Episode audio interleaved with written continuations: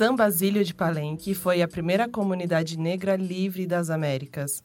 É uma das aldeias históricas mais importantes da América e foi declarada uma obra-prima do patrimônio oral e imaterial da humanidade pela Unesco em 2005. Atualmente, figura entre um dos mais importantes símbolos da resistência anti-escravagista no estado colombiano. Bem-vindos ao Babel, esse podcast que dá voz às línguas. O meu nome é Cecília Farias. A língua de hoje é o palenqueiro e a co-host é, que veio hostear com a gente aqui foi a Juliana Angel Osorno. E eu quero que. Ah, que a partir de agora eu vou chamar só de Ruli. E Ruli, por favor, se apresente. Oi, Ceci, tudo bem? É, meu nome é Juliana.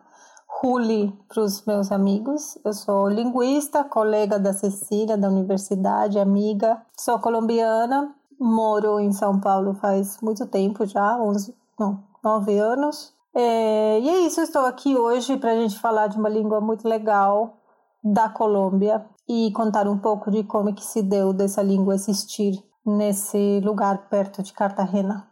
Então é isso e estou super feliz.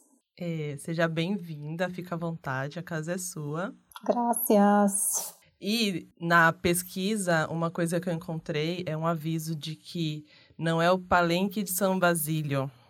É, os palenqueiros argumentam que o povo não é do santo, o santo é que é do povo. Belíssimo, né? Quando gravamos esse episódio, no comecinho de maio, as ruas da Colômbia ainda não estavam tomadas por manifestações, nem as violentas forças repressivas da polícia às manifestações.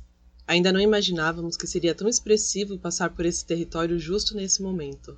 Também é expressivo falar da primeira comunidade de negros livres das Américas tão perto do 13 de maio, data da assinatura da lei que declarou extinta a escravidão no Brasil.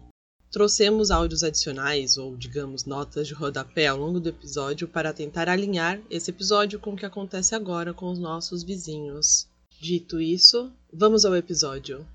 É isso aí.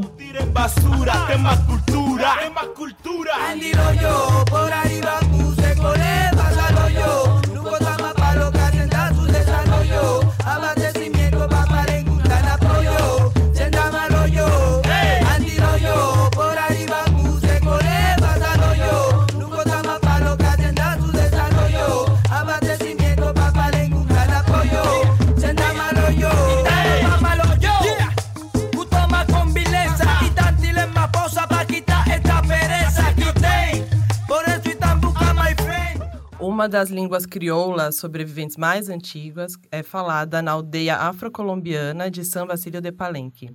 A língua conhecida como palenqueiro pelos linguistas e como língua pelos residentes da comunidade, mas há umas variações também, a gente vai ver, né? É uma língua de contato afro-ibérica altamente reestruturada, que foi fortemente influenciada por línguas bantas, é, principalmente o Kikong e o Kimbundo, e contém também elementos do português, como um léxico é, derivado do espanhol também. Pois é, Ceci, é, o palenqueiro, ou língua, é uma língua falada em São Basílio de Palenque e em alguns bairros de Cartagena e de Barranquilla. Cartagena é a cidade capital, digamos, mais próxima de São Basílio de Palenque e Barranquilla é, digamos, a segunda capital na costa caribe, que é mais próxima. Seus falantes são palenqueiros, muitos deles moram em Cartagena ou Barranquilla, e isso quer dizer, não muitos deles, alguns deles. Isso porque esse lugar, São Basílio de Palenque, é, brilha, ou seja, brilhou no século XX por uma ausência do Estado, né? Falta de esgoto, falta de educação, falta de estradas, falta de coisas, racismo estrutural. Então, muitas Racismo pessoas não migram. faltou, né? Pois é. Um total é. de zero surpresas. É. Muitas pessoas migram ainda e migraram para Barranquilla e Cartagena para procurar trabalho ou por educação, especialmente educação escolar em níveis altos e universitária. O Instituto Cário Cuervo, que é um instituto de linguística importante na Colômbia, estima que tem entre 3 mil e 5 mil falantes. São Basílio de Palenque tem mais ou menos 3.500 habitantes. Então, esses de 3 mil a 5 mil se distribuem nessas outras cidades também. É, extrapola, então, a população da cidade, né?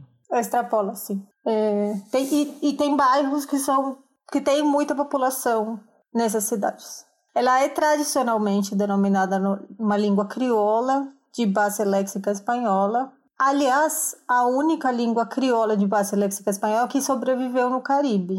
O que, que isso significa? Que tipo uma língua crioula de base léxica espanhola é uma língua que toma base gramatical de línguas africanas, como você falou, Kikongo e Kimbundo, mas cujo léxico vem principalmente da língua do colonizador, que no caso seria o espanhol ou castelhano. Tudo isso é muito discutível, é, a gente vai ver um pouco mais para frente do que se trata essa questão dos crioulos, se você sabe disso muito melhor do que eu, na verdade. Mas acontece uma coisa para quem é falante de espanhol e é que você reconhece quando você ouve falar palenqueiro, você reconhece palavras, mas a estrutura, como essas palavras se relacionam entre elas, é, é muito, é muito nebulosa, assim pra gente. Tipo, eu não sei se ele tá falando que o cavalo comeu a grama, ou pisou a grama, ou enfim. Você consegue pegar apenas uns, umas palavras especialmente faladas. Escritas é mais difícil. Como a gente sabe que muitas línguas de minorias étnicas, os falantes sofreram preconceito por muitos anos, especialmente depois de que o palenque começara a ter mais contato com Cartagena e outras cidades. Você vai falar um pouquinho da história e aí vai ficar mais claro por que esse contato é, digamos, mais tardio, assim. E por isso mesmo que eu falei antes sobre você reconhecer muito léxico, tinha uma fama de ser um espanhol mal falado. E por isso muitas pessoas começaram a evitar falar em casa. Então, por muito tempo, só se falava entre adultos e as crianças não eram mais ensinadas. Um desses casos que aconteceu com línguas indígenas, que é, que é frequente né? Aí nos anos 80 começou um processo de revitalização comunitária muito forte. E hoje é uma língua falada na comunidade não apenas pelas pessoas mais velhas. E eu achei um dado interessante é, que, digamos, na Colômbia, na Constituição da Colômbia, na Constituição de 1991, que foi produto de um processo de negociação com umas guerrilhas e que foi que, que culminou como um dos seus fenômenos numa constituinte, surgiu essa Constituição de 1991, que é a Constituição que hoje é vigente na Colômbia. E nessa Constituição se estabeleceu que o castelhano é a língua oficial da Colômbia e que todas as línguas outras são oficiais nos seus territórios. E isso significa, entre outras coisas, que o ensino nos territórios bilíngues deve ser bilíngue.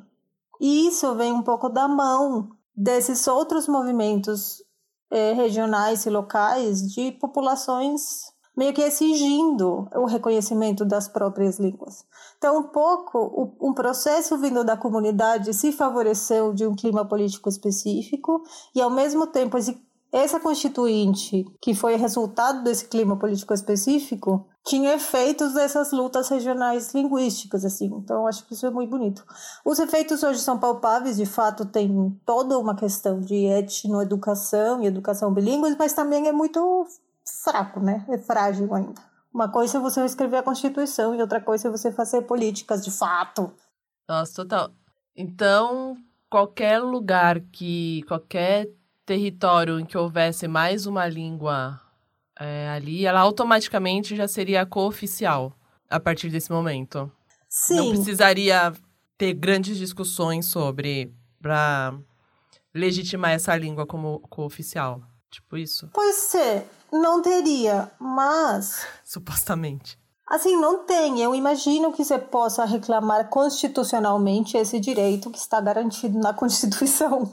Mas a gente sabe que tipo ser uma língua cooficial ou oficial implicaria que você possa fazer é, burocracias do Estado na sua língua, que você possa de fato ter acesso ao Estado, né? E o Estado te responder nessa língua. Eu acho que isso não é o caso.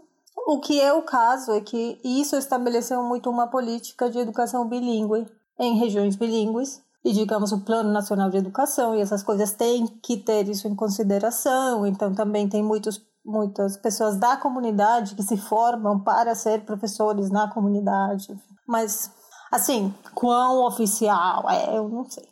Mas é uma informação muito muito valiosa de ser trazida mesmo para cá. Não, e eu achei super bonito que é a Constituição do 91 na Colômbia é uma conquista popular, numas condições muito específicas. E por isso é uma Constituição que, que tem muitas coisas de pluralidade, sabe? Que eu acho que isso é, é interessante. Essas, todas essas pequenas lutas se juntavam de alguma maneira à grande luta. Então, acho que isso é legal, assim. Ah, legal. Acho que a gente pode passar para o próximo. Terminar nesse clima é, Gostoso. Gostoso, agradável.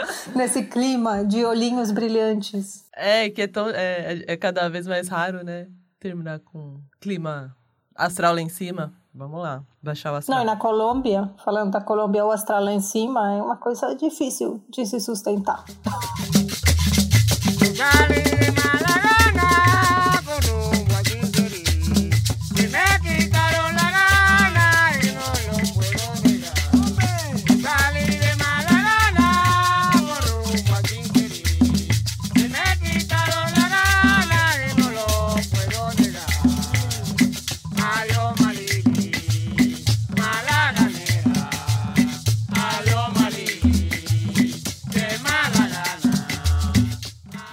Vamos então contar um pouco mais da história da, da população de São Basílio de Palenque, para entender, né, como tudo, como, da onde veio, né, de onde veio, surgiu essa língua.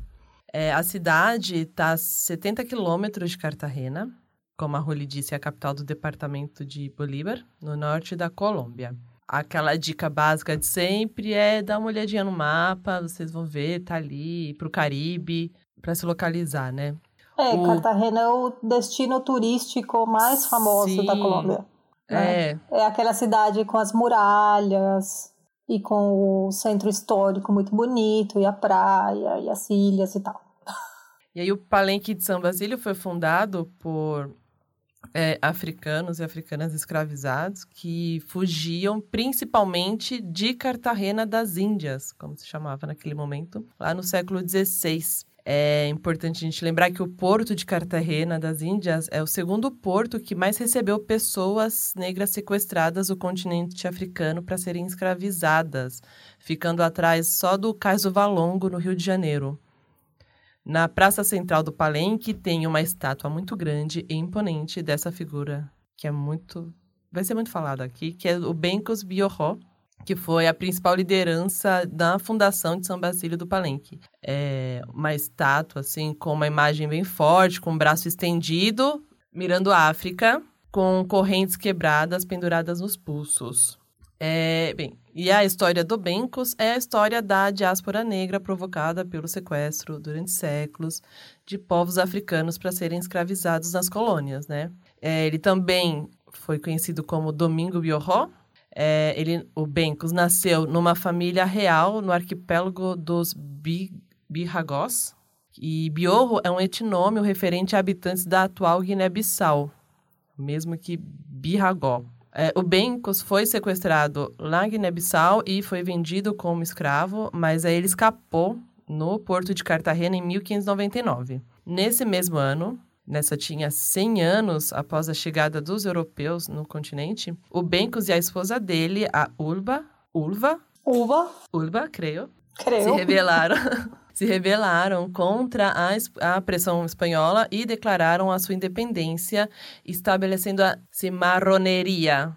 Sim, cimano, e... cimarroneria. E aí, Ruli, aqui eu acho que você já podia falar um pouco sobre o que são cimarrones então, nesse momento?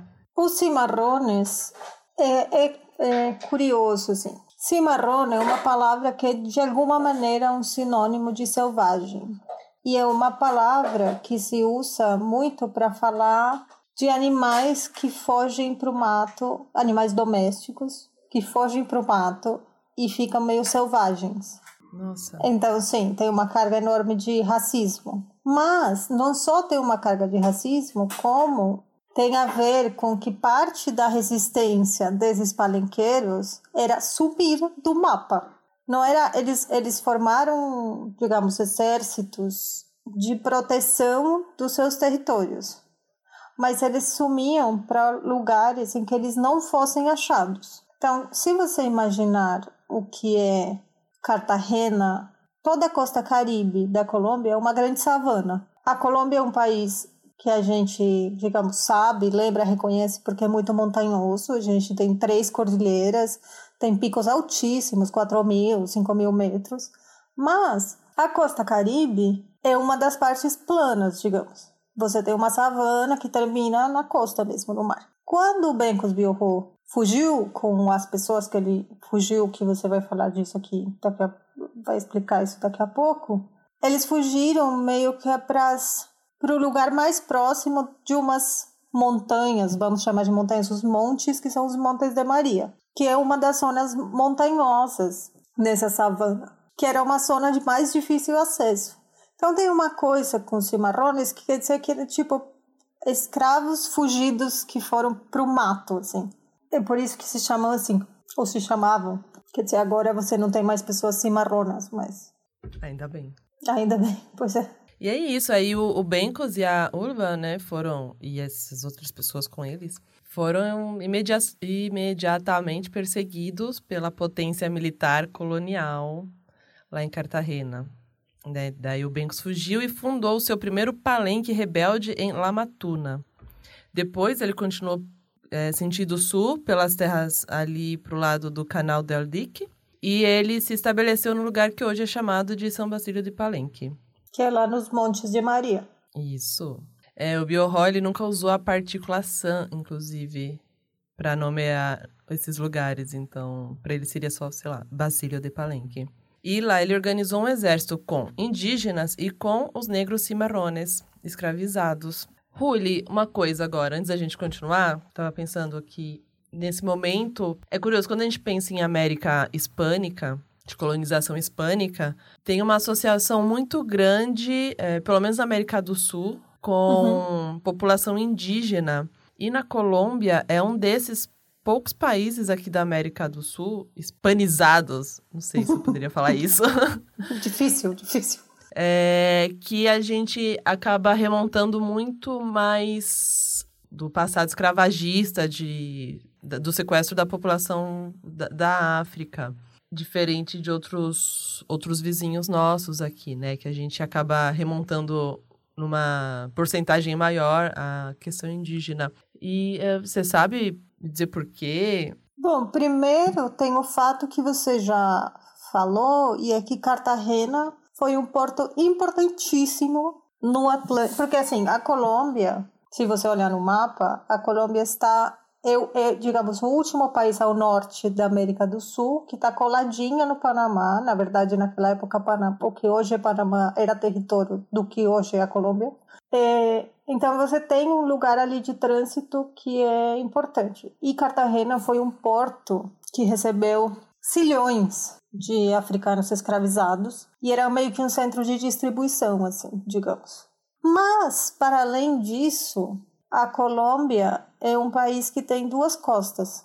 A gente tem a costa atlântica e a costa pacífica. Então, no começo, é, os, os, digamos, com a resistência de alguns grupos indígenas e com a, com a trata de escravos num momento tão alto, os espanhóis começaram a pedir africanos escravizados para assumirem as tarefas, ao invés de tentar persuadir e ou capturar e ou forçar os índios a fazê-las. Por outro lado, começou a ter uma começou a ter é, a, eles começaram a procurar maneiras de conseguir ir para o Pacífico, né? Passar pelo Panamá, mas aí no Darien, que é aquela selva, é uma selva muito difícil até hoje. É um lugar difícil de você atravessar. Então, de atravessar por ali e chegar até o Pacífico. Então, o que aconteceu, o que aconteceu que foi curioso é que primeiro começaram a trazer, quando acharam no Pacífico colombiano ouro,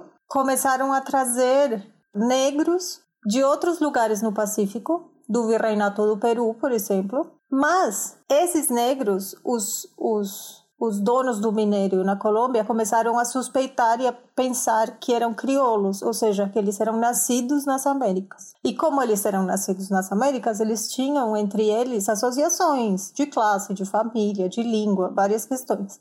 E aí começaram a falar: não, não, não, a gente precisa de negros escravizados trazidos diretamente. Então teve meio que dois momentos Um em que eles eram levados por terra ou por rios, desde a costa atlântica até a costa pacífica, mas depois começou a ter trânsito de escravos também pelo Pacífico, para o Virreinato do Peru e esses outros lugares. Então começou a haver uma afluência muito grande, especialmente nas minas de ouro no Pacífico e na, nas lavouras de cana de açúcar. Então a Colômbia realmente é um país que tem populações negras nas duas costas em muito maior quantidade do que na do que no na zona mais andina, digamos, mais de montanha.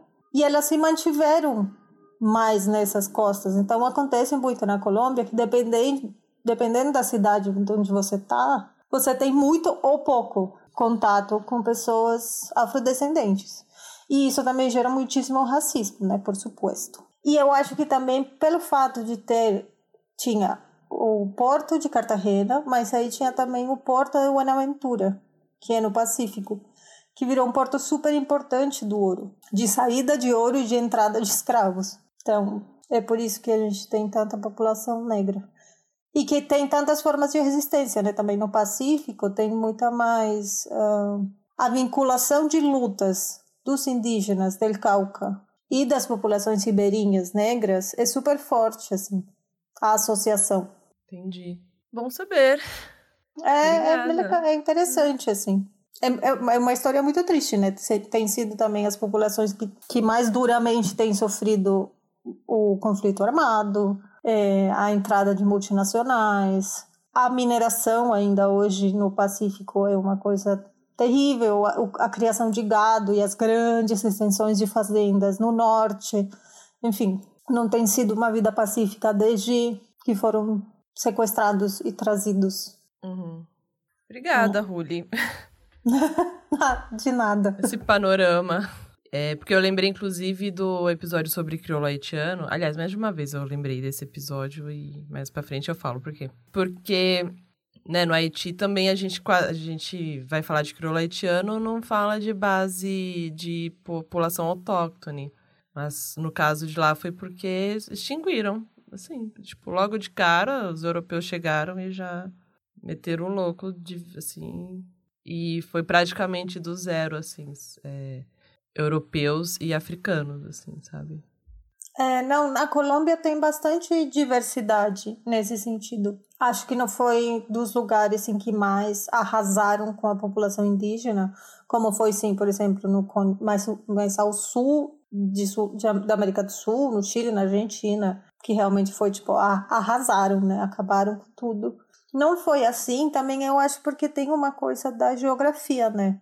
A Colômbia não é um país fácil de locomoção, então também você tem, como você tem as cordilheiras que partem um pouco o país ao meio, assim, verticalmente, de norte a sul, você tem muitos mais assentamentos na Amazônia, que foi um lugar que foi colonizado muito posteriormente por colonos é, regionais, digamos, não, não mais os colonizadores europeus. Aí você tem entre as cordilheiras outro tipo de geografia com outras pessoas. Então, acho que tudo isso meio que contribuiu para um para ter muita população, digamos, negra, indígena. E também para um pouco, eu acho engraçado que no Brasil tem essa essa mitologia, né, da mestiçagem, de que somos todos iguais, Nossa. de que todo mundo é um pouquinho negro, mas a Colômbia não é muito diferente, sabia? Ah, é maldito Gilberto Freire. É, pois é. Inventaram essa coisa? Nossa, velho. Fake news das antigas, assim, né? Exatamente. Fake news das antigas. Somos todos um pouco negros, um pouco Democracia racial. Um isso. É, democracia racial. Nossa. Tem um pouco isso. Aí você vê o mapa e aí você fala, ah, é que curioso, né? A gente, todo mundo tão misturado, mas ah lá.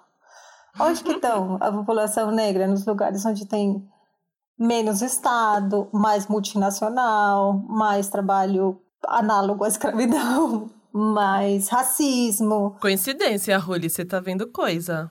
Eu tô inventando cê... coisa, assim, da minha cabeça. Tirei da minha é, cabeça. Tirou da sua cabeça. das suas é. convicções. das suas convicções. É, eu tive essa ideia. Ah, então vamos voltar para a história do Bencos, porque a história dele, pelo menos. O Bencos é ótimo. Né? Ele tava lá fugindo, correndo. Tava lá.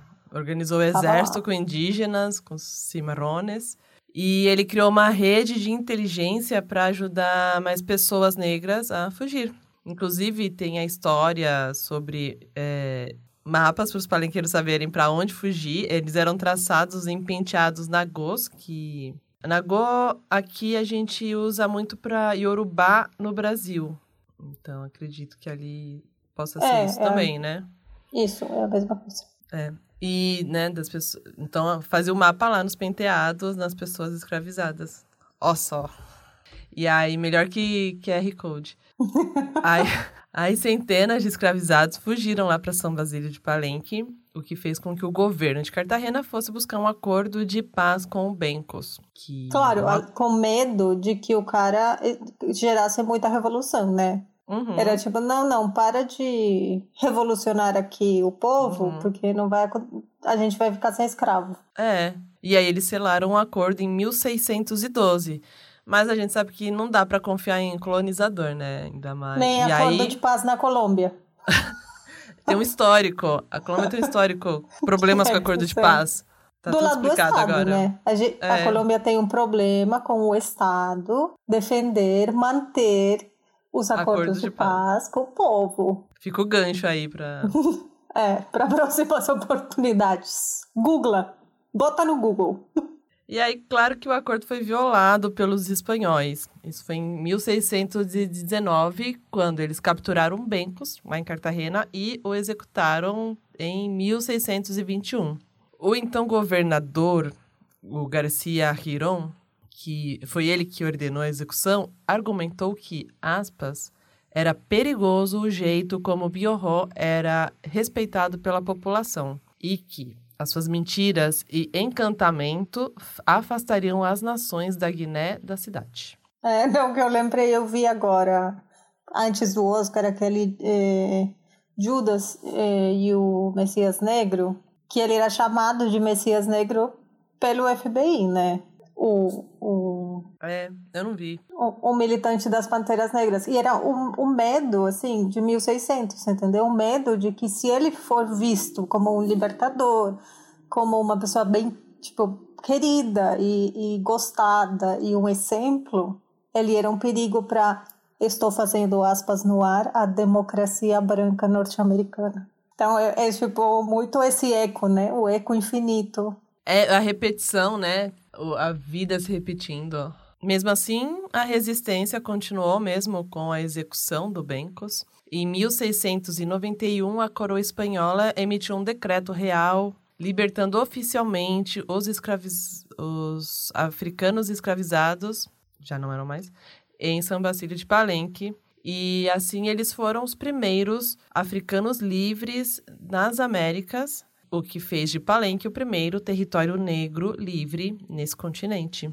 É, é. Essa, essa história é um ponto importante porque muitos dos negros que fugiram para os palenques é, conquistaram a liberdade pouco depois de chegar na América. E por conta disso, eles não chegaram a ter um contato tão é, intenso com a língua espanhola. Isso vai influenciar na formação do palenqueiro. E também a forte influência que o palenqueiro tem do português se deve ao fato de que lá na Guiné-Bissau, nessa região, já estava rolando uma forte invasão e colonização por parte de Portugal. Então, eles já vinham com uma base de língua portuguesa, assim, tipo, traços de português por conta desse processo. Pois é, e eu acho que isso é assim, é importante falar que os palenques, eles eram a resistência dos palenques se construía no isolamento. A estratégia que eles tinham de se manter com saúde, vivos, eh, livres, era nesse isolamento. Então, o palenque é um lugar, digamos, um pouco uma ilha continental, assim. Você tem uma, umas circunstâncias de desvinculação com a vida civil fora do palenque muito intensas. E o palenque de São Basílio foi radicalmente isolado por muito tempo, assim, tipo, um tempo inestimável. Então, eu acho que isso é interessante. A luta deles não era só uma luta, digamos, ofensiva, era muito uma luta defensiva. Era tipo, a gente vai sumir da, da frente do branco pro branco não escravizar a gente, entendeu? A gente vai ficar. E eles criavam o próprio gado e plantavam a própria comida e viviam no Palenque, que é uma re região pequena, assim. Sabe que eu lembrei de uma coisa? Agora eu queria lembrar da onde que eu vi isso, né? Acho que foi numa aula de políticas linguísticas até. Da, que às vezes a gente não tem que falar de, por exemplo, pop, de populações excluídas de comunidades uhum. excluídas, é porque muitas vezes elas, na verdade, elas são incluídas à força. Antes, nossa, tipo, oxalá elas fossem excluídas de fato, porque elas são incluídas à força num processo de só que com a função de de fonte de mão de obra, né? De extração assim, de e aí o que a estratégia dos palenques era tipo, não, a gente é excluído excluído mesmo. Me tira dessa lógica. Pois é, tipo, antes, antes ser excluído voluntariamente que incluído contra a minha vontade. Entendeu? Uhum. É tipo assim, é, era uma forma de resistir, era um pouco sumir do mapa da, da Espanha, assim, tipo, a gente não tá aqui, não contem com a gente, a gente vai ficar. E isso também tem como efeito que você hoje, em pleno século XXI, tenha uma língua que é quase que uma, uma eu não quero, eu não quero dizer isso como falando, tipo, ai, ficou parado no tempo. Claro que não, porque os, esses séculos passaram para eles também. Mas, de alguma maneira, um, um registro, assim, uma, um, como se fosse um objeto que restou de um, de um momento em que umas pessoas foram movidas de um continente até outro continente, num barco. Tipo, é uma coisa muito louca você pensar que você tem essa língua hoje em dia, né? E que ah, isso é. foi por um processo de resistência política, assim, que foi produto disso. Eu fui pesquisar, assim, o significado da palavra palenque, né? E uma das definições que eu encontrei é de que seria justo é, um lugar afastado e de difícil acesso. E aí, inclusive, fiquei pensando que o, o, a, a, a palavra mais próxima que a gente tem aqui no Brasil é quilombo, né? É Sim. que eu não sei se dá pra gente falar de quilombo também enquanto tão afastado, mas pro ouvinte brasileiro, acho que quilombo seria a melhor coisa para captar, né? O, Sim, eu conceito. sempre achei que quilombo era, digamos, uma, tra uma tradução, de novo estou fazendo aspas no ar, de palenque, assim, que tem uma organização coletiva e uma série de coisas, assim, eu não sei se enquanto isso tem a ver com ser afastado, mas é isso, eles são quilombolas, de alguma maneira. Os palenqueiros. Os palenqueiros. E aí, né, a luta desse povo, tentando sumir do mapa espanhol, ajudou a preservar as tradições culturais uh, de base africana, né? Como música, é, práticas da medicina, é, de organização social, dos ritos. Eles têm uma herança de ancestrais africanos, que são os Maquagro. Aliás, a gente vai entender o que é esse Ma mais para frente. E por meio deles, a sociedade vai se dividindo em grupos de idade, meio, é, através dos quais são realizadas a divisão do trabalho, a produção do território, a conservação das tradições baseadas em honestidade e na solidariedade e espírito coletivo. Gente, é, é que é o segundo episódio seguido que eu, eu falo de um povo que a, usa a questão de, da, da coletividade como base para organização social. E aí eu sou tipo, enfim. É louco, né? Porque também é. Você pensa no tamanho das populações, você fala, bom, uma, uma eu pensava fazendo pesquisa assim, pensava, gente, se a gente se, orga se organizasse, sei lá, de modo na, na escala bairro, ou nem isso, na escala rua, sabe? Você conseguiria fazer umas organizações assim. Eu acho que a gente se acostumou com coletivos tão gigantes que a gente é tipo uma súmula de indivíduos e não numa comunidade que é difícil você imaginar se organizar dessa maneira, né, coletivamente. É a treta da democracia representativa que a gente tem, né? De achar que uma pessoa vai ser, por exemplo, a gente está aqui em São Paulo, né? Tem 12 milhões de habitantes. Como que uma pessoa vai representar 12 milhões de pessoas igualmente? Tipo, gente muito diversa, sabe? E de colocar nas mãos de uma pessoa definir ali tudo.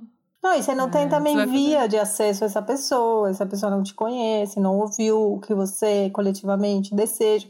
É difícil isso, né? É. Ah, e aí eles, bem, né, algumas informações, né, sobre os palenqueiros, né? Eles têm, por exemplo, tradições funerárias de influência, de influência africana, que são conhecidas como lumbalu, que foram mantidas. Também tem uma organização policial própria, que chama Guarda Cimarrona, no que os conflitos são resolvidos a partir da intervenção do membro mais velho da família, né, que acaba reforçando mais uma herança aí de povos africanos. E além do idioma, no palenque se conservou a música africana e uma forma tradicional de fabricação de instrumentos para tocar essas músicas, como os tambores. Os mais conhecidos são petite, bongó, a timba, o bombo, o yamador. Ai, yamador é um nome muito bom. E o alegre. O alegre. Como que é o alegre? O alegre eu acho que é como um, um tambor que você toca na horizontal, sabe? Entre as pernas? Não. Não, ah, em pé, numa cadeira, pé. assim, em pé. E aí você bate no corpo do tambor, digamos que é de, tem um som amadeirado, de, de madeira mesmo, e, de, e depois você bate no couro de lado. E aí, vamos já falar de música, que a, que é a champeta. A Ruri está aqui derretida. Suspirando. Ah, quer falar então aqui mais da champeta? Posso. A champeta é um gênero musical criado em São Basílio de Palenque que se tornou popular em toda a Colômbia e América Latina. Eu não tenho provas, mas não tenho dúvidas de que o reggaeton em algum momento encostou ali na champeta. Entendeu? Teve um lugar em que eles se conversaram nos anos 2000, assim. Porque nos anos 2000 começou a sair muito a champeta, virar muito popular. E eu recomendo que vocês procurem as seguintes pessoas: famosos intérpretes de champeta: Charles King, Louis Towers e Rafael Cassiani Cassiani. Nasceram todos em São Basílio de Palenque. E agora, mais recentemente, tem um grupo de rap colombiano palenqueiro que se chama Combilesami, que se traduz ao espanhol esse nome, Combilesami, como Mis Amigos. E eles são muito bons, vocês vão ouvir eles daqui a pouco, eu acho. E lá em São Basílio de Palenque tem anualmente um festival, que é o Festival de Tambores e Expressão Cultural, que é realizado todos os anos em outubro. Ah, é fantástico. Só para deixar um adendo para maiores de 18 anos, Ai, o Charles gosto. King tem uma música famosérrima que se chama El Chocho. E El Chocho é a Pepeca. E é toda uma música desse homem falando Sobre El Chocho. sobre el chocho debaixo de la falda. Então, gente, quente, quente, é uma champeta quente. Também recomendo procurar no Google gente dançando champeta, porque é uma deliciosidade. É muito bem. E aí, para quem já foi para Cartagena, Cartagena tem esse cartão postal, né? Que são umas mulheres vestidas com roupas super coloridas, que carregam umas bacias gigantes vendendo cocadas ou frutas frescas, elas são as palenqueiras. E geralmente elas são de, palen de elas são palenqueiras mesmo, dessa, desse lugar. E parte do, da sua economia é esse atrativo, digamos, turístico de Cartagena, dessas mulheres com vestidos super coloridos que vendem umas cocadas muito boas e frutos. É, é, tem, tem até uma anedota de um linguista que fala que depois de todos os processos de revitalização da língua, as palenqueiras começaram a falar em palenqueiro em Cartagena, que era uma coisa que elas não faziam, né? Elas tinham vergonha e elas eram também envergonhadas por isso, né? E, a- e aí agora faz parte, digamos, desse orgulho meio regional. Que massa. Oi, pessoal. Quem fala é a Juliana. É, quando eu gravo essa mensagem, 12 de maio de 2021, a Colômbia está no 15º dia de greve geral e manifestações. O saldo até 10 de maio, segundo dados da ONG Temblores, é de 40 assassinados, 12 casos de violência sexual, mais de 1.900 casos de violência policial, 28 casos de mutilação ocular.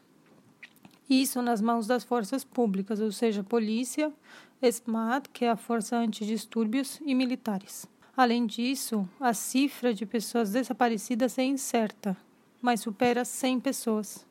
Tem se reportado casos, especialmente na cidade de Cali, que fica no sudeste da Colômbia, casos de civis armados disparando contra os manifestantes, mais especificamente contra a Minga. A Minga é um coletivo de lideranças de povos indígenas que se organizam para a proteção dos seus territórios e dos seus direitos.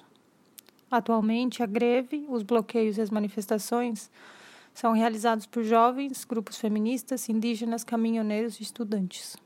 As manifestações começaram dia 28 de abril para protestar contra uma reforma fiscal que seria especialmente abusiva com as classes médias, com a desculpa de que ela era necessária para manter os subsídios para as classes baixas. No entanto, essa nova reforma colocaria impostos na cesta básica e manteria a isenção de impostos para empresas estrangeiras, produto de uma reforma fiscal de 2019. A Colômbia é um dos países mais empobrecidos pelos erros do governo na administração da pandemia da Covid-19. 47% da população está hoje em estado de pobreza monetária. Nas manifestações do dia 28 de abril, os manifestantes foram recebidos com violência pelas forças de segurança, o que manteve os manifestantes nas ruas até hoje. A cada dia que passa, mais jovens são assassinados pela polícia, o exército ou as milícias conhecidas como paramilitares. O que a greve conseguiu até agora é derrubar a reforma fiscal, uma demissão sem sem reais consequências do ministro da Fazenda, Alberto Carrasquilla, que foi postulado pelo governo para a presidência do Banco de Desenvolvimento da América Latina, logo depois da sua demissão.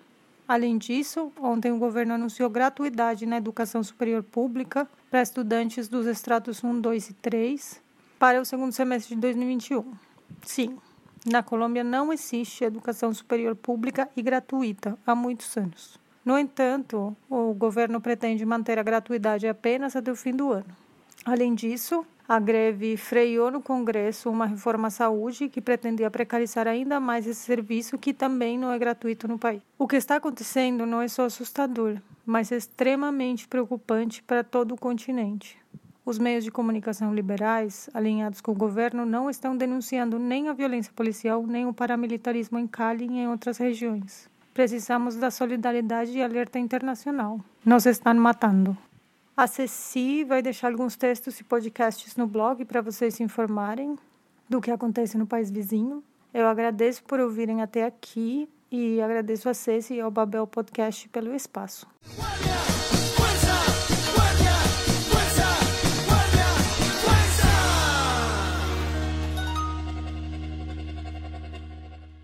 Aí, para a gente encaminhar aqui essa parte da história, né, como um resumo, assim, né, da situação, uma língua que a gente, né, tem algum perigo de extinção, mas isso, assim, lá pelos anos 80 teve uma queda do uso do palenqueiro, é, porque quando as pessoas de fora iam lá para São Basílio, faziam os falantes terem vergonha da língua, a Ruli já comentou um pouco dessa situação, né?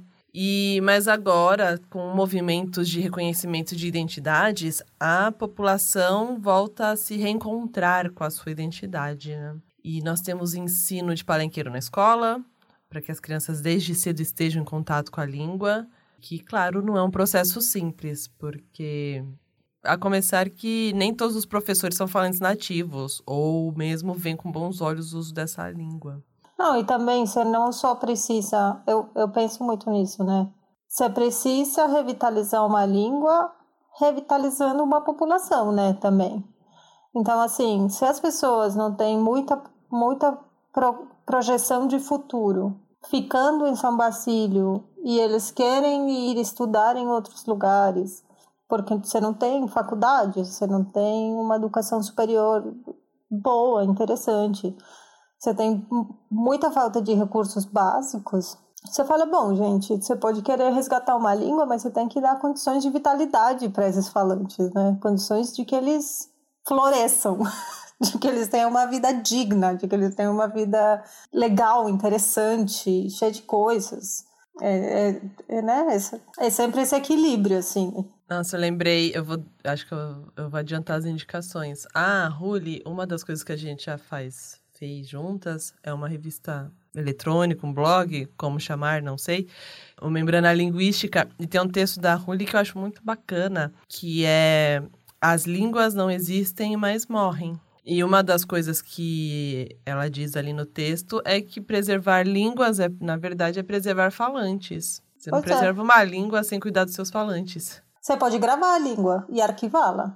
Aí você foi lá e gravou um segmento do tempo dessa língua, mas você tem que preservar humanos. Humanos em condições em que. E não só isso, com a condição de que esses humanos, sendo felizes e estando bem no mundo, vão continuar a usar essa língua e essa língua vai mudar. Ou seja, todo esse fetiche de arqueólogo, ar- antropólogo, linguista, de manutenção de coisas é um fetiche de um olhar muito colonial, né? É tipo, eu quero ter. O mundo precisa ter isso, porque a gente precisa ter esse vestígio e esse, essa, essa coisa que sobrou e essa viagem no tempo e tal. Mas, enfim, você tem que preservar condições.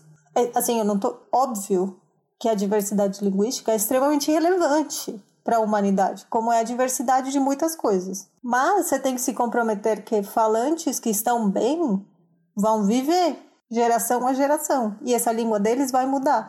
E o, o, o, palenque ficou isolado por muitos anos, tipo séculos. E hoje, hoje faz, sei lá, todo o século. XX ele não está mais isolado. É que anos 80 pra mim faz 15 anos, né? Claro, anos 80, há 20 anos, quando eu era uma criança, é tudo mentira, mas agora eles não estão mais isolados. Então você tem que contar isso como parte do bem-estar deles. Eles escolhem, assim como eles escolheram para se proteger não estar isolados, eles podem escolher hoje estar em contato e, e viajar, e migrar, e se distribuir. E aí você vai ter que ver o que, que acontece com essa língua, né?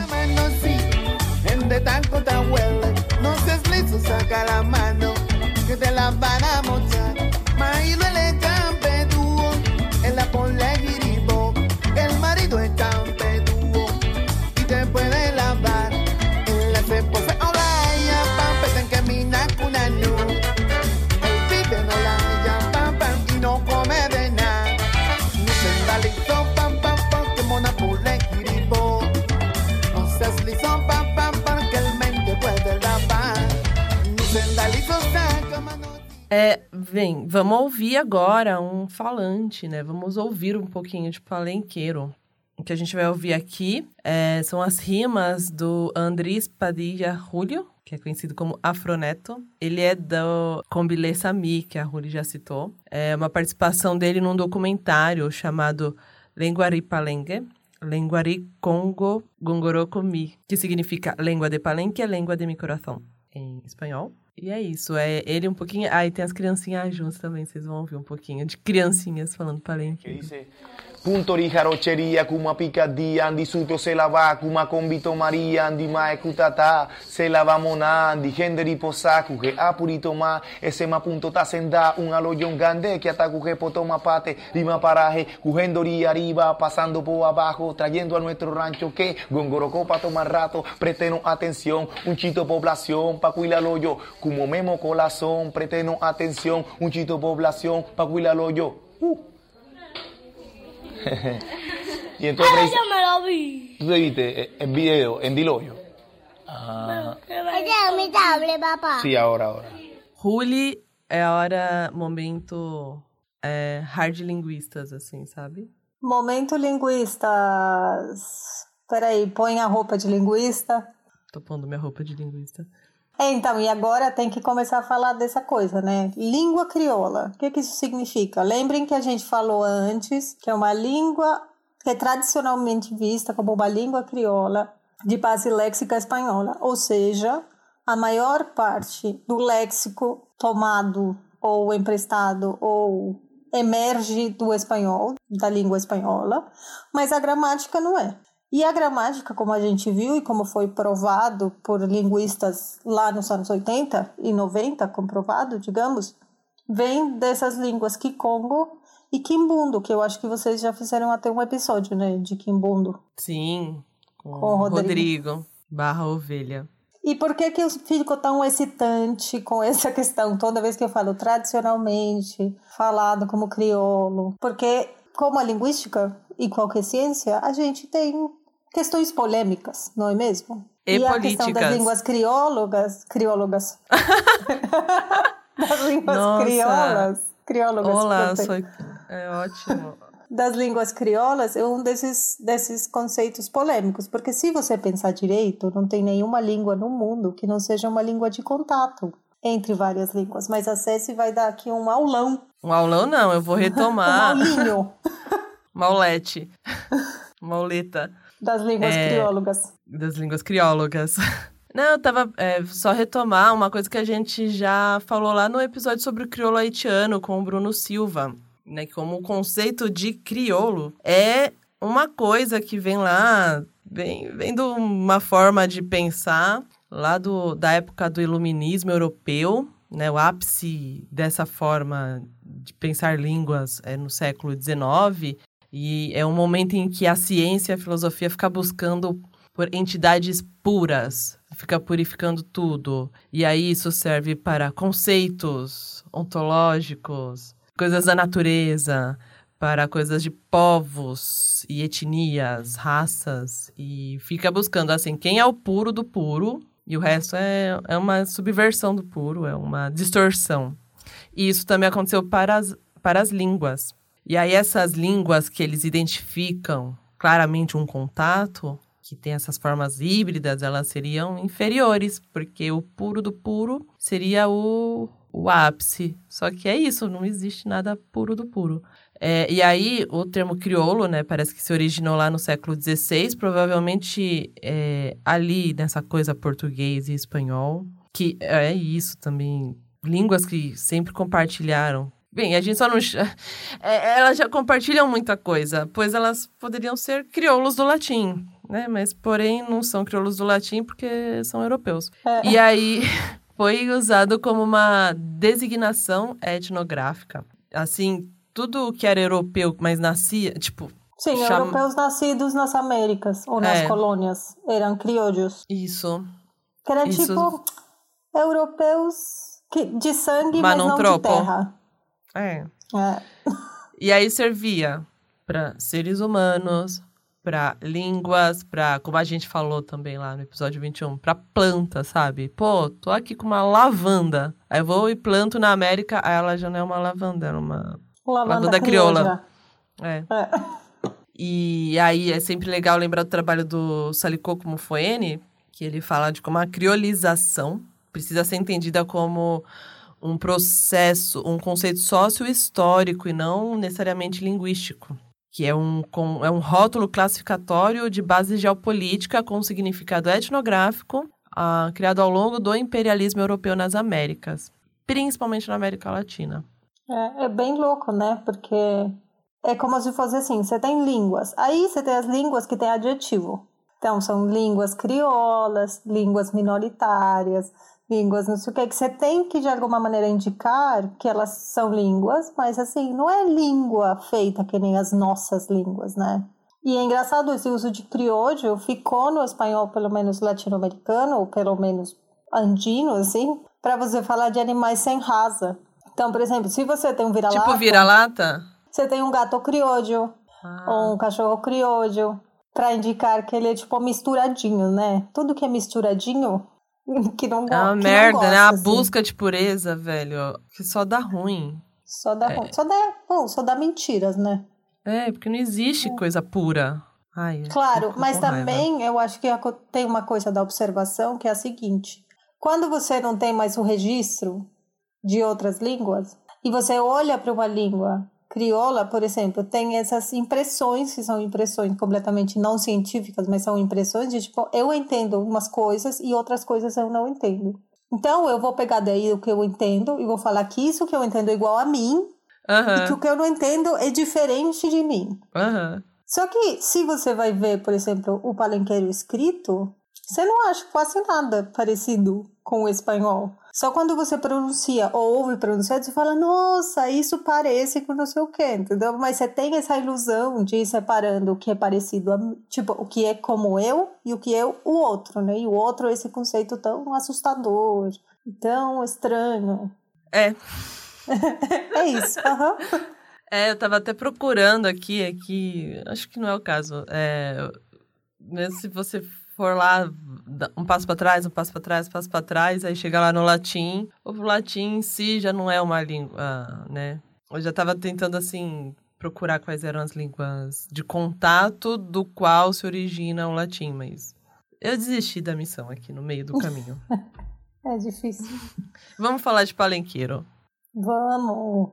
É, vou começar com um aspecto aqui de morfossintaxe e tal, que é um prefixo que é um marcador de plural, que é o ma, que eu te comentei lá no minuto X, não vou retomar e marcar, vocês já vão ter ouvido, porque é, é, é um prefixo que marca plural e que é um classificador de origem banto. Então, por exemplo, ma rende, tipo, rende seria gente ou gente, né? Da base léxica do, do espanhol.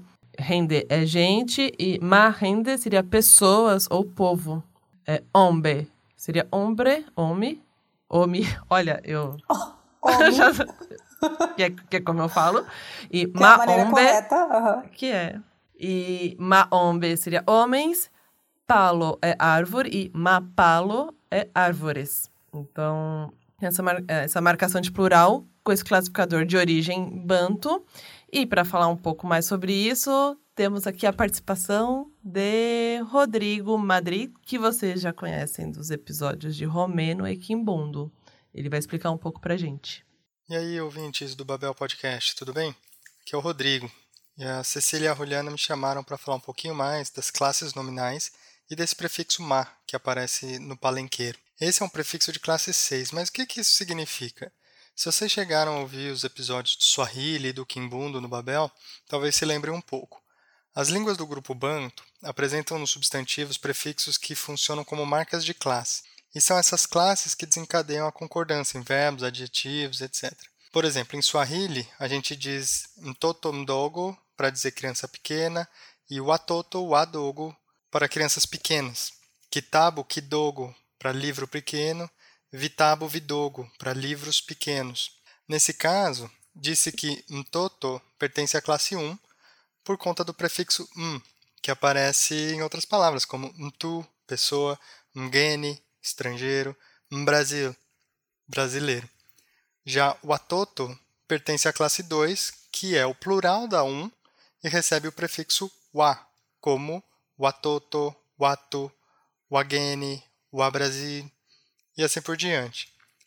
Se em línguas como o alemão, o romeno, a gente tem substantivos no masculino, no feminino e no neutro, a quantidade de classes nominais varia bastante nas línguas, nas línguas banto. Mas ainda assim, há algumas características que são bastante comuns na maior parte delas. Uma dessas características é usar o prefixo ma para marcar a classe 6, o que acontece tanto em Swahili como em Kimbundo. Acontece também no Kikongo, a língua banto que aparentemente tem uma presença forte na formação do palenqueiro. Essa classe 6, codificada pelo prefixo ma, é uma classe de plural nas línguas banto, normalmente usada para alguns objetos, para nomes abstratos, nomes massivos, entre outros. O interessante é que ela é usada como plural, mas não tem um correspondente direto no singular, como os que a gente viu de m e wa ou ki e vi. O prefixo ma serve de plural para várias outras classes com prefixos diferentes. Será que isso facilitou para ele ser usado em palenqueiro como marca de plural? Está aí um estudo interessante de ser feito, se é que já não foi. Um forte abraço e continuem ouvindo o Babel. Então, ainda na morfossintaxe, é, tem uma coisa que eu acho que para falantes de português vai ser um detalhe interessante da língua e que fala sobre a linearidade que a gente acha que tem nos processos linguísticos, que é a seguinte. O espanhol não tem dupla negação. O português tem, como ah, não sei não, não fiz não. Bom, o palenqueiro também tem. Então, não sei não, em palenqueiro é nu sabe nu, que é uma dupla negação. E aí você pensa, ah, então isso veio do português para os palenqueiros. Claro, porque tudo que vem, tudo que, tudo que é emprestado vem do colonizador. Mas a gente tem que lembrar que o Brasil também foi um país povoado por escravizados trazidos da África. Então, provavelmente, essa, essa negação dupla no português, não sei não, e esse nu sabe nu, que ficou no palenqueiro, tem origem comum na África. E simplesmente aconteceram coisas de sistema complexo, em que essas duas línguas mantiveram e o espanhol passou batido. Não ficou, não colou. E aí, passando assim para Vamos brincar de fonologia.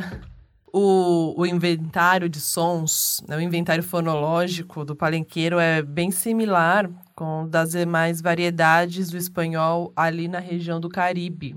Ah, uma coisa é que eles também têm cinco vogais, tipo espanhol. Pra gente falando de português, é mais fácil falar que ele só tem E e O fechado, E, O, e não tem E, O, na nossa base de comparação aqui, né? É A, E, I, O, U. Isso. ah, eu lembrei do rola e rola. Vai, Cecília, pode contar. A Ruli, ela aprendeu abertas e fechadas, assim, a um custo, às vezes, meio elevado. E... Pois é. E ela descobriu que os amigos dela. Eu estava com a Júlia, hostess do anterior episódio, indo para um congresso em Belém do Pará. E a gente estava subindo uma escada rolante em Congonhas. E aí eu falei para ela: ah, não sei se rola. E aí ela deu uma risadinha. E aí eu falei, do que você tá rindo? Ela falou, ah, eu acho tão fofo. Você sempre fala rola no lugar de rola. Ou seja, eu falo pênis no lugar de oportunidade, digamos, para traduzir o outro de alguma maneira. E aí eu reclamei com os meus amigos, né? Porque é para isso que você tem amigos quando você é estrangeiro. E aí todo mundo não só percebia, dava risada, como deixavam eu perguntar em aula para os professores. Ah, não sei se rola. Professora, você acha que rola essa análise de piriri pororó? Pois é. Agora, meus amigos, Cecília, Rodrigo, Júlia, Bruno, eles corrigiam quando eu falava vou para casa, ao invés de falar para casa. Aí eles corrigiam. Agora, rola e rola, que tinha implicações morais, eles me soltaram na água. Um náufrago. Ruli, a gente queria ouvir rola de forma. É, Natural. Na, é, é, e a gente. Se a gente falasse, a gente ia ser repreendido. Você tinha passe livre para falar rola na aula da pós-graduação. Entendeu? A gente não podia Agora, perder a oportunidade. Tá em rede nacional. Essa anedota. Eu falei umas cinco vezes pênis em rede nacional. É isso. É isso, senhoras e senhores. A gente não tem, né? A gente tem só cinco vogais, que eu acho que é um número razoável e suficiente de vogais. E o palenqueiro tem a mesma quantidade. A, E, I, O, U. E aí, uma coisa que o palenqueiro compartilha com variantes do espanhol no Caribe, não só no Caribe, né? É uma coisa que acaba acontecendo em quase todo mundo Na Argentina hispânico. também. É, e até na Península Ibérica também. Acho que é uma minoria que o S é bem pronunciado. Ah, é, o fenômeno é, inclusive, que o S, esse S, é em posição de coda, coda é o fim da sílaba. Ele varia e vai sofrendo aspirações, vai ficando mais fraco, e em alguns momentos ele não é nem pronunciado. Então, por exemplo, o que seria usted é o T, pescado uhum. é pecao, e forasteiro, pra gente, seria forateiro. Ou seja, palenqueiro, ele pegou esse enfraquecimento do S no fim da sílaba e ele meio que, tipo, oficializou e é isso. A gente não pronuncia e é isso e pronto. É, nem existe. É, eles têm sequências geminadas de consoantes. O que quer dizer geminadas? Que você meio que tem o mesmo som separado por um hiatinho. Você tem um, tipo... um, uma pausa, mais ou menos. Então, martes, que seria terça-feira, é mate, carbon, cabon. Que seria carvão, né? E esse você vê bastante em Cuba, bastante nas, nas toda a costa caribe, né? É, hum. é, mais comum. É muito raro você ter isso na, na região andina, por exemplo. É, aí Cuba e, e República Dominicana, né? Então, é, apresentam esse traço também. E o D entre vogais, né, o D intervocálico, ele também pode ser pronunciado como um TEP. Um R-TEP é aquele R que a língua dá só uma batidinha rápida aqui no céu da boca, sabe? Então, por exemplo, a palavra cuidado é cuirao. É, encontrei também um trabalho que mostra, assim, sugere que o palenqueiro ele preservou vestígios da prosódia banto, como a elevação do tom e o alongamento da sílaba tônica. É, no palenqueiro, o acento na sílaba final, a marca lá, de acento é mais uma questão de tom alto do que de tonicidade necessariamente. E aí tem uns pares de palavras que eles só são diferenciados por essa característica. E aí tem, por exemplo, a diferença entre cozinha e cozinhar. Cocina, cocina, é de tom. E eu não, não sei fazer. Eu não faço tons. Eu também tenho um problema que eu sou atonal. Eu sou atonal. Mas é, o que é interessante, quando a gente estava falando dessas coisas do contato, tem uma pesquisa bem é, detalhada disso do Rualdi e o Schwegler, que, tem, que estudaram essa hipótese, digamos, de que é, o palenqueiro seria uma língua tonal. E no episódio do. Vocês fizeram um episódio de mandarim, né? Lá no começo. O mandarim é uma língua muito tonal, né? Você tem ondas tonais na língua, você tem uma relação entre tons altos, médios, baixos, muito intensa. E o que eles perceberam é que, na verdade, há uma espécie de uma fusão do que seria o sistema acentual do espanhol, ou seja, a gente tem um sistema em que as palavras têm uma sílaba forte, em que a gente solta mais ar, faz tipo um soquinho de potência, e sílabas mais fracas.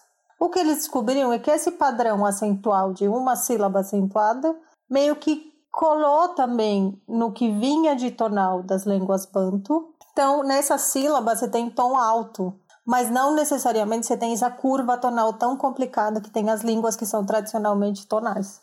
Então, você tem um pouco um híbrido de padrão acentual e tonal, né? Você marca como marca o acentual, só que você inclui também tom. Então seria alguma coisa como cozinhar, cozinha e cozinhar, mais ou menos. Cozinhar. Cozinhar, eu, eu não sei, gente. Tom, para mim, falhei como linguista na questão tom. E para finalizar o sistema de escrita deles, que é recente, recente, digamos, nos sistemas de escrita do mundo, né? Tem poucos anos, porque tem a ver também com a, toda a questão da, da educação bilíngue, da presença da escola e tal. Eles têm um alfabeto latino, usam um alfabeto latino com 20 grafemas. E um deles é um dígrafo, que é o CH, que é o do som ch. E é interessante porque o alfabeto deles não tem nem C nem Q, porque todos os sons K de oclusiva velar surda são grafados com K, que é uma língua que, que é uma letra que no espanhol não se usa. Sim, a gente só usa para umas palavras emprestadas, kimono e quiosco, sabe? Tipo, duas palavras tem K. E Colômbia? Colômbia é com C. Eles escrevem com... Ah. ah, com K. Não, palenque? Eu acho que é com K. Aí, todos esses sons, eles fazem, escrevem com K, com a grafia K. Mas, como existe na língua deles o som de ch, eles mantiveram o dígrafo CH apenas para esse som. Não tem dois L's também, que seria uma, um dos sons de J em espanhol, é tudo com Y, que eu não sou J. Ah! Na grafia. Que dependendo da variante de espanhol, inclusive, você não sabe nunca quando é, escreve com Y ou com dois L's, né? Pois é, o então... espanhol latino-americano tem um monte de letra sobrando, entendeu? Eles fizeram muito melhor. Você nunca ah, sabe é. se é com S, com Z ou com C. Você nunca sabe se é com dois L's com Y, se é com B, B ou V. É, tipo, a gente tem muito som sobrando, muita, não, muita grafia sobrando para pouco som, assim. É, herança é, também, essa grafia etimológica, né, de ficar registrando no escrito a origem da palavra. No português é pra caramba. Pois é, fazendo memória. tipo, gente, acaba com isso. Bom, o espanhol é a rainha do H, né? Que não serve, não soa. Nossa, é. Pois é. Eu falo para os meus alunos de espanhol o tempo todo. Falo assim, lembra que H não serve para nada, não existe, ignora. Uhum. Ela tá em todos os lugares, mas assim, é um fantasma. É tipo um Espírito Santo. um vestígio. É, Espírito um Santo fantasma. que você não vê, mas ele tá ali. Exatamente. O problema é que você vê e você tem que agir como se ele não estivesse ali. E aí a gente tem umas. Uma, a gente separou algumas palavras aqui também, porque algumas são tipo, explicitamente a gente identifica, né, a gente que fala português e que conhece espanhol, e umas que claramente são palavras bantas, né? Por exemplo, buru é o quê? Vamos fazer um Águas de Março? Aí eu falo uma palavra, aí você fala o significado. Tá bom. tipo, e é depois buru. lá, lá, embaixo a gente troca. Muito, muito bem. Então buru. fala, buru, dinheiro. Cedo, cedo. Cerdo, porco. Chepa. Roupa. Chitia. falar, quagro, bairro, cusa, coisa, mai, mãe, moná, criança, mbende, vender, ngaina, galinha, ngba, amendoim, onde, onde, poeta. porta, Vai você, Elis Regina. poçar. Casa. Eu vou falar agora a minha preferida e eu vou até interromper a Ceci. Agarete quer dizer solto ou vagabundo. E tem uma expressão que a gente usa em espanhol que, aliás, tem origem desconhecida, que quer dizer que se diz algarete. Quando alguém está algarete, quer dizer que ele está solto ou vagando sem fazer. E eu acho que pode ter ali uma indicação. Agarete. Maneiro. É, babita. Pouquinho, mas serve para líquidos. Derrame. Preguiçoso. É perfeito. É perfeito. É muito bom. Me deixa em paz. É Huanyanan, Destroçar. cabidante. Representante. Então, cabidante é o líder do cabildo, que é uma forma de organização coletiva. E suto, Nós. Nosotras. nosotras e nosotros. Suto E nós outros. e nosotros. Todes.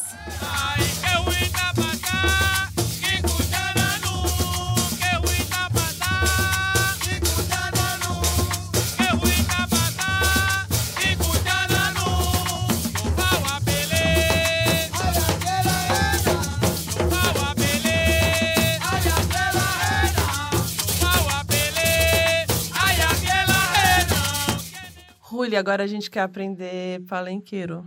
E vamos falar sobre isso. Vamos. Eu também já quero aprender palenqueiro mesmo. É. Já queria antes, né? Imagina agora. A- É, agora ninguém me para. Mentira.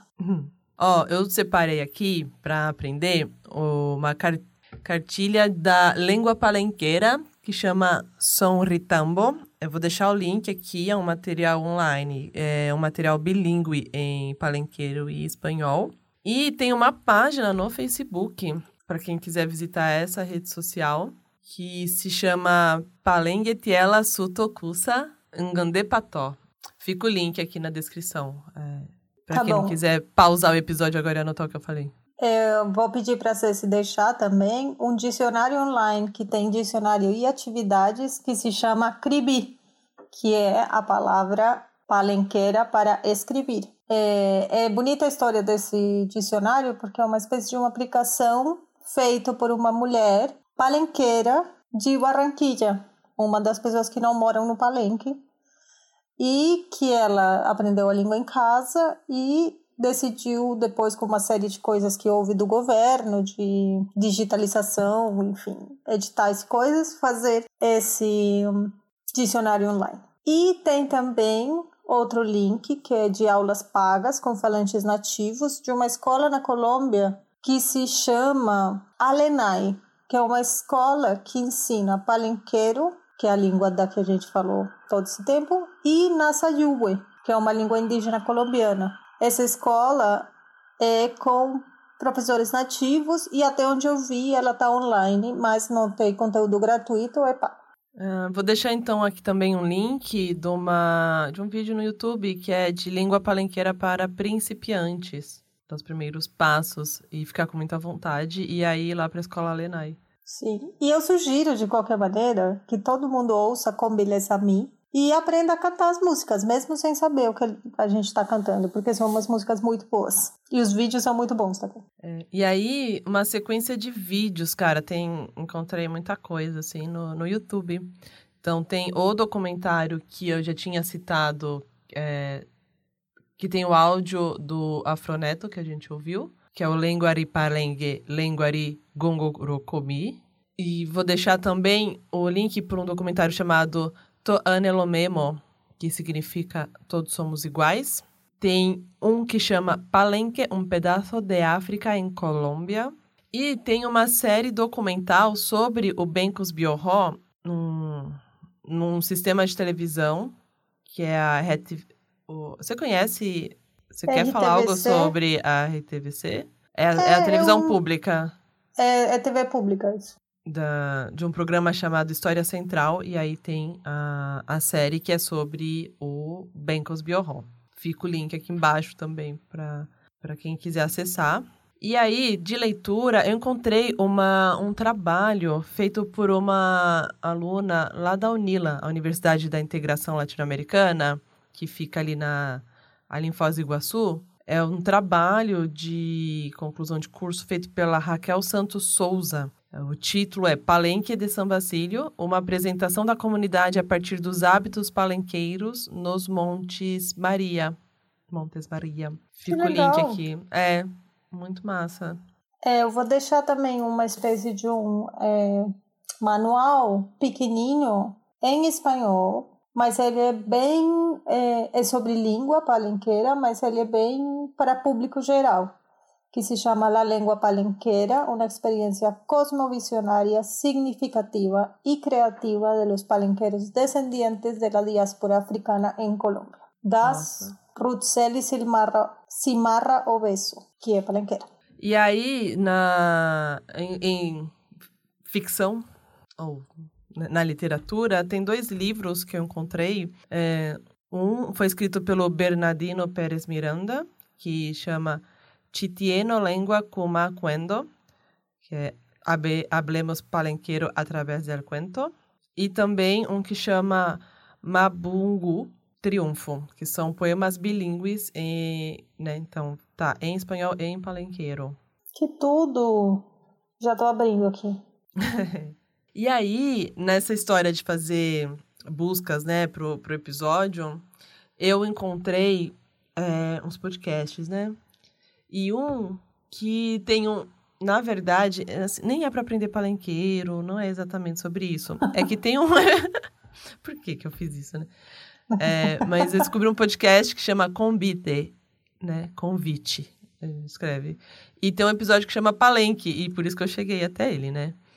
é, eu achei muito legal. Ele se descreve assim, né? que Convite é uma série de postais sonoros, né? postales sonoras, para defensores do território, meio ambiente, é, líderes e lideranças sociais de comunidades indígenas, afros e campesinas que buscam, através da língua, uh, da linguagem sonora, contribuir com informação, ferramentas e recursos de autocuidado, proteção e segurança nos espaços digitais, físicos e psicossociais. E aí. Que massa! é, é fenomenal. Te quebrou. Me quebrou, cara. E aí também descobri um podcast que chama The Palenque Podcast, que é feito nos Estados Unidos, apresentado pela Queen Lala. E, bem, ela fala de resistências, né? E o primeiro episódio é sobre o Bencos Biorró. E no episódio piloto, digamos, o zero, ela explica por que, que o podcast chama palenque. Ela explica o que, que é um palenque, o conceito de área cercada e isolada como forma de resistência. E que nesse podcast ela quer criar eh, um espaço assim também. Então ela tem temas muito interessantes é, que vai, é isso, do, da figura do Bencos a movimento Black Lives Matter, enfim. Fantástico. Fica a recomendação de podcast aí também. Ah, mas é isso, né? Aí é inglês. Aí tem que entender inglês para isso. Ah, e o convite tem que ouvir espanhol, entender espanhol. Então, foi o que eu consegui. Pois é, eu fiquei até surpresa de você achar esse trabalho em português, assim, positivamente surpresa. Acho muito massa, assim. Porque se, se encontram muitas coisas de linguistas mais clássicos, tipo sobre criolística e não sei o quê, mas é mais difícil encontrar alguma coisa sobre as pessoas mesmo, né? É, e sabe que assim, aqui no Babel, uma, meu, vários momentos assim que a gente vai pesquisar uma língua, a gente não encontra quase nada em português, dependendo da língua, sabe? E aí é, é, eu acho muito legal também isso, de pegar informações que estão em outras línguas e passar para esse conteúdo para a língua portuguesa também. Para ah, que né, as pessoas possam acessar direto em português, ou mesmo quem né, não, não, não fala as outras línguas em que tem aquele material disponível. Tipo o groenlandês lá do último episódio, era muito difícil de achar coisa em português, assim, eu nem lembro se eu achei, na verdade. E olha que tem algumas pessoas na USP, né, que estudam gramática do groenlandês, não? Eu inventei? Não sei. Deve ser o Acho Paulo que Chagas. tinha alguém que estudava, mas era bem da gramática, assim, não, das, não tanto das questões sócio-históricas e tal. É, é, até sim, tem questões específicas. O groenlandês parece que ele não tem marcação de tempo no verbo, né? E aí a galera da semântica pira. Aí um gramático pira. É. É. Aí isso depois eu pergunto pro Luiz Fernando, que é bem o rolê dele, de ele que me De deu essa informação até. E aqui uma nota de rodapé com indicações relacionadas ao complemento que a Juliana trouxe sobre contexto político atual da Colômbia. Um é o episódio Colômbia no Duerme, do podcast El Hilo, que é da Rádio Ambulante Studios. Vai ficar aqui o link.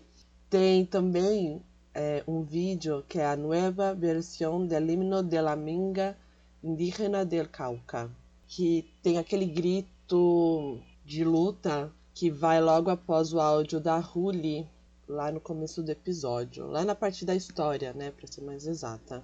Aí eu vou deixar aqui também um texto que a Ruli escreveu na- no blog pessoal dela, no Medium, que chama Carta de um Futuro Assustador e é uma visão de quem veio da Colômbia para o Brasil e vê o que acontece lá e o que acontece aqui e de como o Brasil parece que o futuro do Brasil é o que acontece na Colômbia.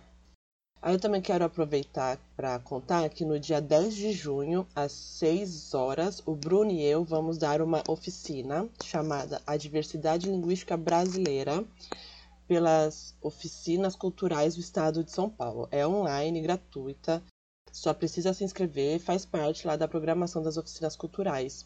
É, tá nas nossas redes, vai ser divulgado nas nossas redes e eu também vou deixar o link de inscrição, inscrição aqui na descrição do episódio, tá?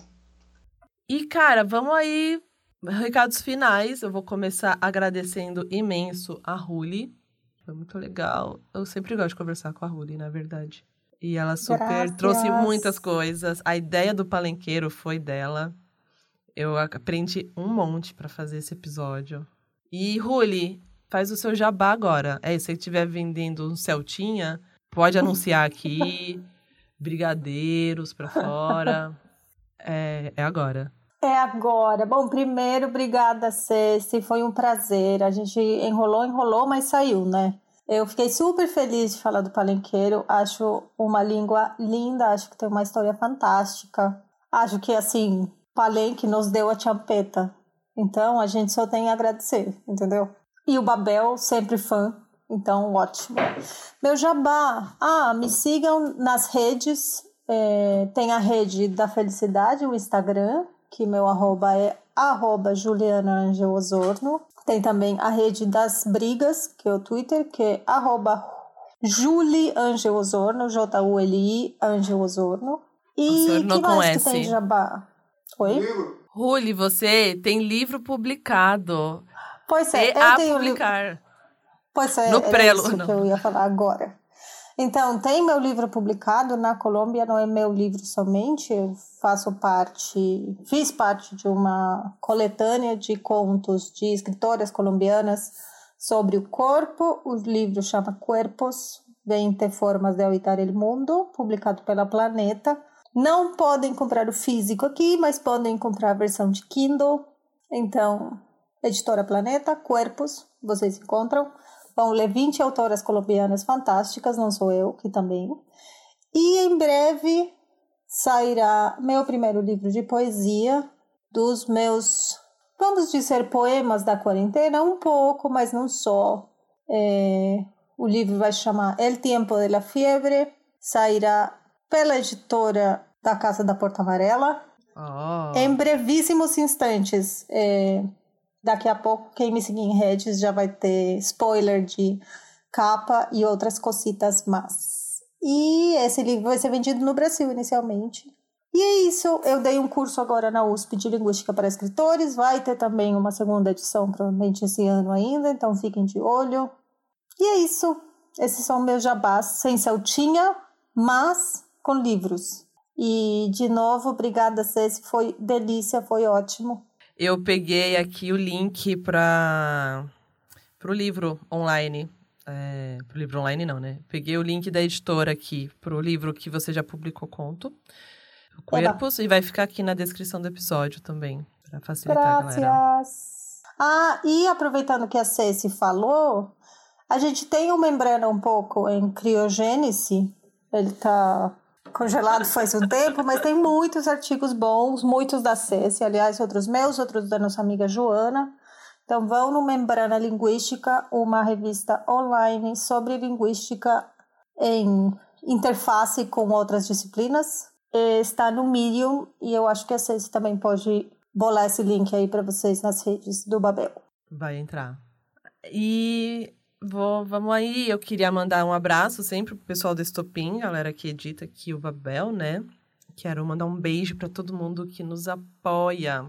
Vários tipos de apoio, mas agora eu vou mandar um específico para quem está lá na nossa plataforma de financiamento coletivo. É, inclusive, quem apoia na, no Apoia-se é, tá recebendo os episódios do Histórias da Torre, o spin-off narrativo do Babel, que o Bruno tá tocando ali, para vocês não ficarem com saudade da voz dele. A galera dos apoiadores estão recebendo uma semana antes, né? E enfim, eu acho que a hora que esse episódio do Palenqueiro sair no ar, se não todos, vai estar quase no finzinho, assim, o Histórias da Torre, essa, esse arco narrativo, pelo menos, e aí quem quiser ouvir a história de uma vez vai poder maratonar. E lembrando que todas as referências que a gente traz aqui nos nossos episódios ficam lá no nosso blog no Medium. O link vai ficar na descrição aqui do episódio. Vocês podem acompanhar nossas redes sociais sempre com arroba Babel Podcast. A gente tem uma playlist no Spotify chamada Torre de Dança que vai estar cheio Uh, de champeta. eba! É, a gente coloca as músicas que tocam aqui nos episódios, o que tem lá no, no Spotify, né? Não tem tudo. Inclusive, é, lembrando que a gente sempre faz um teaser, assim, antes. E aí, quem ah, ouve só aqui nos tocadores, beleza. É, essa- esse é o objetivo principal. Mas também nas nossas redes sociais eh, tem um teaserzinho que sempre entra uma coisinha a mais, uma imagem, uma musiquinha que não, não entra aqui nos episódios, né? É, a gente sobe também os nossos episódios lá no nosso canal do YouTube. Esse ano a ideia é publicar mais coisas além dos podcasts, como vídeos mostrando nossas caras envergonhadas. Eu, pelo menos, fico com vergonha. E lembrando que quem curtir aí o trabalho, né, sempre dá aquela divulgada, manda, manda no grupo da família, é melhor que fake news. Pois é, gente, grupo de WhatsApp, melhor com alguma coisa que interesse, né? Pelo amor de Deus. E aí, quem tiver. E assim, é, é- é o maior apoio é isso, a divulgação, assim, sabe? E aí, quem também quiser considerar a possibilidade de ajudar financeiramente, a gente tem lá a campanha de financiamento coletivo no apoia.se barra Babel Podcast, que dá para contribuir a partir de dois reais por mês. E aí vai indo que de grão em grão a gente vai. A galinha vai cobrindo os custos de produção. Ganhar Uma dinheiro com galinha Babel. proletária. É. Gostei. E, aliás, não, não só o Babel, né? A gente tem uma renca de produção independente de conteúdo.